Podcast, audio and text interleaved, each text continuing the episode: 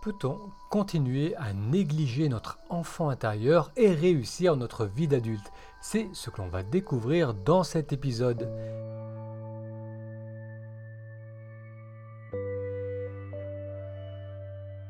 Et bonjour Moutassem, amour avec vous, bienvenue à ce nouvel épisode du podcast Pratiquer la méditation. Si c'est la première fois que vous découvrez ce podcast, bienvenue. J'y parle de méditation et de comment méditer nous aide à nous reconnecter à la joie de vivre le moment présent. Dans cet épisode, on va parler de cet enfant intérieur qu'on a souvent tendance à négliger. Emily Hughes est une illustratrice.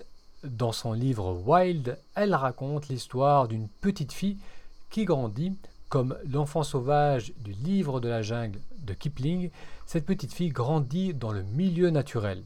Si vous suivez cet épisode au format audio, je vous invite à découvrir cet épisode au format vidéo car je mettrai des extraits de l'illustration de Wild qui sont de très belles illustrations. Donc pour cela, vous pouvez voir l'épisode euh, sur YouTube en allant sur ma chaîne. Vous faites une recherche avec mon prénom, Moutassem ça vous amènera sur ma chaîne ou bien le plus simple si vous n'êtes pas encore inscrit à la newsletter, c'est de vous inscrire en allant sur taméditation.com.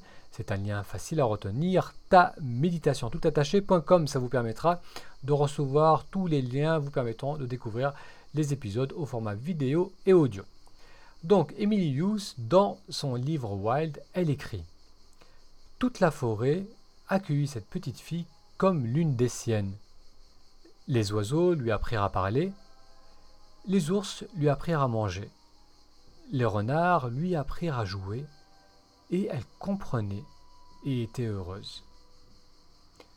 Un jour, deux créatures qui lui ressemblaient terriblement, seulement en plus grand, apparurent de nulle part, la mirent dans le ventre de leur monstre métallique et la lancèrent dans une toute nouvelle vie une vie civilisée.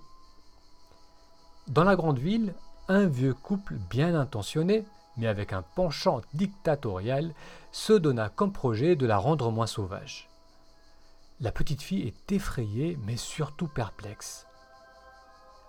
Il parlait mal, il mangeait mal, il jouait mal, et elle ne comprenait pas, et elle n'était pas heureuse. Un jour, elle en a eu assez la petite fille décida de partir pour retrouver sa liberté et sa joie. Parce que on ne peut pas dompter un bonheur libre. Parce que on ne peut pas dompter un bonheur libre. Ce qui conclut Wild, livre illustré de Emily Yu. L'enfant, de par sa nature, est libre. Il est force de création et de joie, il agit à partir de l'instant et modèle son monde avec spontanéité. Perdre cette connexion à la part de nous qui est libre et spontanée, c'est perdre notre capacité de ressentir de la joie. En tant qu'adulte, on crée, mais non pas à partir d'un sentiment de liberté ou d'exploration. Un adulte, il crée pour répondre à une demande ou pour résoudre un problème. Et c'est bien souvent une création qui est dénuée de joie. D'où l'importance de se reconnecter à l'enfant en soi. La notion d'enfant en soi ou d'enfant intérieur est présente depuis presque toujours dans la culture populaire. Si vous regardez les contes, les légendes, ils parlent souvent d'enfants qui doivent faire face à des épreuves, de Rémus et Romulus qui sont jetés au flot du Tibre, Zeus qui est menacé d'être dévoré par son père Chronos, le petit poussé qui est abandonné dans la forêt, euh, le petit chaperon rouge qui est livré à elle-même, ou même plus récemment dans, les, euh, dans le cinéma. Prenez l'exemple de E.T. de Spielberg, où un, petit, ou un extraterrestre est sauvé par un enfant. Donc dans tous ces contes, ces, ces histoires, ces légendes, ces films, ces personnages font écho à l'enfant que l'on porte tous en nous, qui est notre part vulnérable, mais aussi notre capacité d'être courageux, capable d'ingéniosité, de création et de dépassement de soi. L'image de l'enfant intérieur a ensuite été utilisée en psychologie. Dès les années 40, le psychiatre Carl Gustav Jung avait observé que dans les mythologies, bien des sauveurs sont des enfants dieux. Pour le psychiatre, cela est normal puisque par nature, l'enfant est porteur de transformation. Puis, dans les années 60, le psychiatre canadien Eric Byrne pose les bases de l'analyse transactionnelle. Selon son approche, nous avons tous trois états. Il y a le parent qui établit les règles, l'adulte qui pense, décide et résout les problèmes, et l'enfant qui ressent et réagit. Je répète, il y a donc le parent qui établit les règles, l'adulte qui est capable de penser, de décider, de résoudre le problème, et l'enfant qui est dans le ressenti et la réaction. Il s'agit alors de trouver le bon équilibre entre ces trois dynamiques.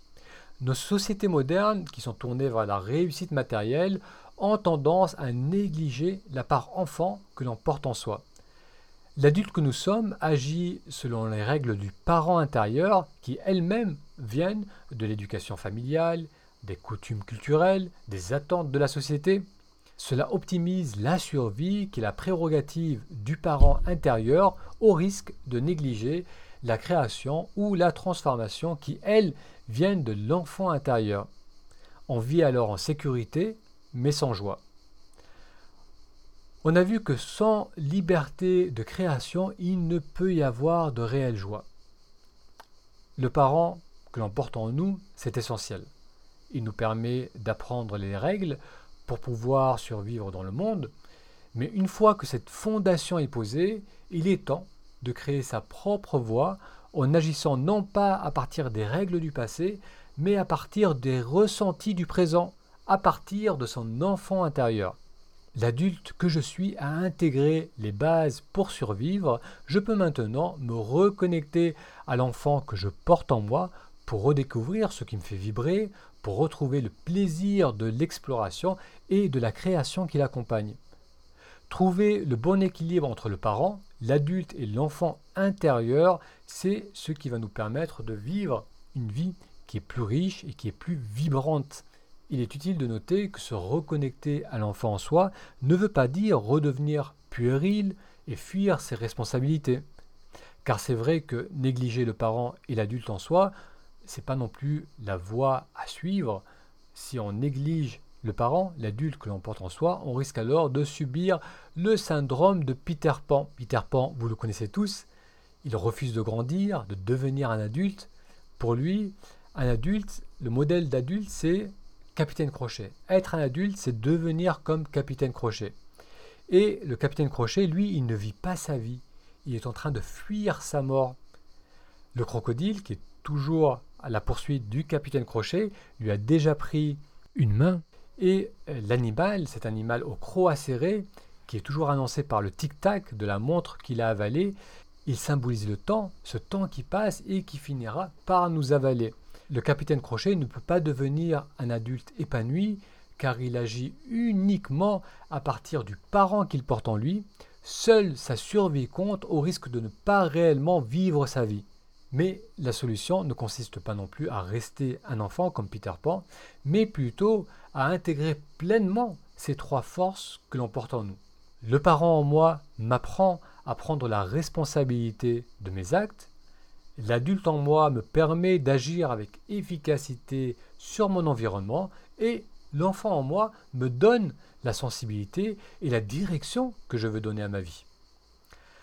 Alors on a vu qu'on avait tendance à négliger cet enfant intérieur. Comment alors se reconnecter à cet enfant qu'on porte en soi? On a vu que l'enfant, c'est celui qui ressent et qui agit à partir du moment présent. Alors j'aimerais partager avec vous deux moyens de se reconnecter à cette part de nous-mêmes, à cet enfant intérieur. Le premier moyen, c'est de se reconnecter à notre corps, à nos sens, à nos désirs. Ramener notre attention au niveau du corps, c'est renouer avec l'expérience sans passer par le mental. L'expérience de la respiration, d'un mouvement, d'un rire, est la même aujourd'hui qu'elle l'était lorsque l'on était enfant. La texture d'un ressenti ne change pas au cours des années. L'enfant que l'on était perçoit une expérience sensorielle de la même façon que l'adulte que l'on est devenu. Se reconnecter au ressenti permet de renouer avec l'enfant intérieur. Pour faire cela, il y a un tas d'exercices et de méthodes pour, pour tourner l'attention au niveau du corps, que ce soit la méditation ou d'autres approches. Et d'ailleurs, sur le podcast et le blog Pratiquer la méditation, vous trouverez, vous découvrirez un tas d'exercices pour se reconnecter à notre corps, pour développer cette conscience et cette écoute du corps. Donc ça, c'est la première étape, mais ça ne s'arrête pas. Après avoir fait ce retour dans les ressentis du corps, on va se demander qu'est-ce que je souhaite faire? Est-ce que j'ai envie de me lever et de marcher?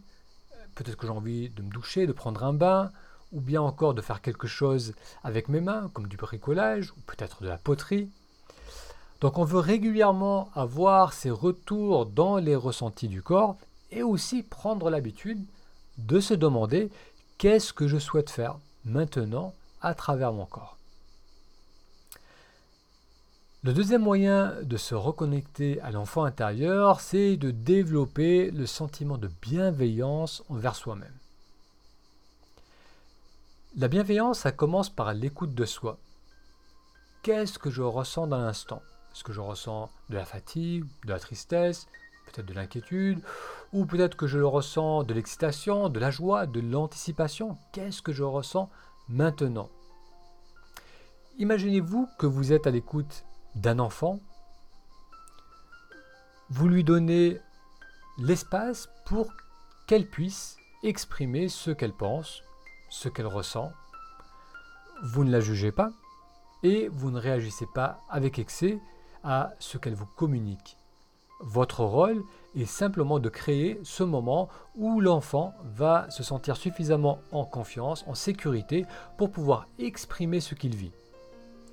Cette écoute attentive et sans jugement va permettre à l'enfant une vraie rencontre avec vous, mais aussi avec lui-même.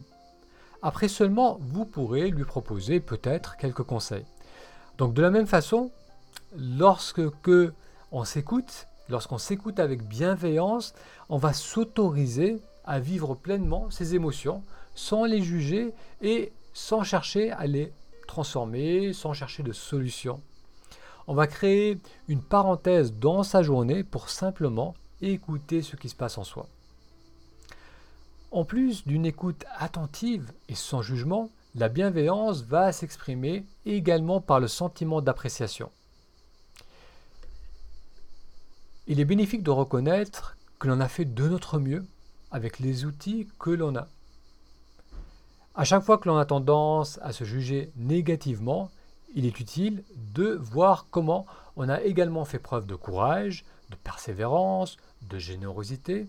Prenons un temps aussi pour réaliser que l'enfant que nous étions s'est trouvé propulsé dans une famille, une culture, avec leurs atouts, mais aussi avec leurs limites, cet enfant que nous étions a expérimenté des moments heureux, mais aussi des moments difficiles et douloureux, alors que cet enfant découvrait son monde intérieur, le monde extérieur, lui, continuait à se déployer à toute vitesse, amenant des instants de joie et de découverte, mais aussi des moments de doute, de frustration et de peur.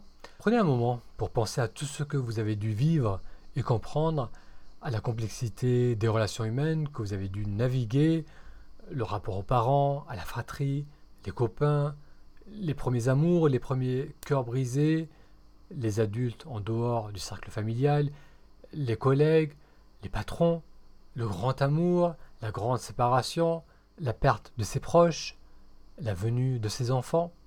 Pensez aussi à tout ce que vous avez fait subir à votre corps dans le passé lointain et dans le passé proche, les abus, que ce soit le manque de sommeil, le trop d'alcool, le manque de mouvement, d'activité physique.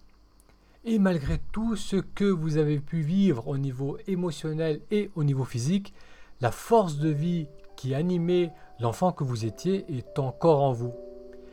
Il est temps de porter un regard bienveillant sur la personne que nous sommes. On a appris à survivre, il est temps maintenant d'apprendre à vivre. Pour cela, il suffit de réapprendre à écouter cette part en nous qui continue à vibrer, qui est libre et qui est capable de ressentir une profonde joie au quotidien.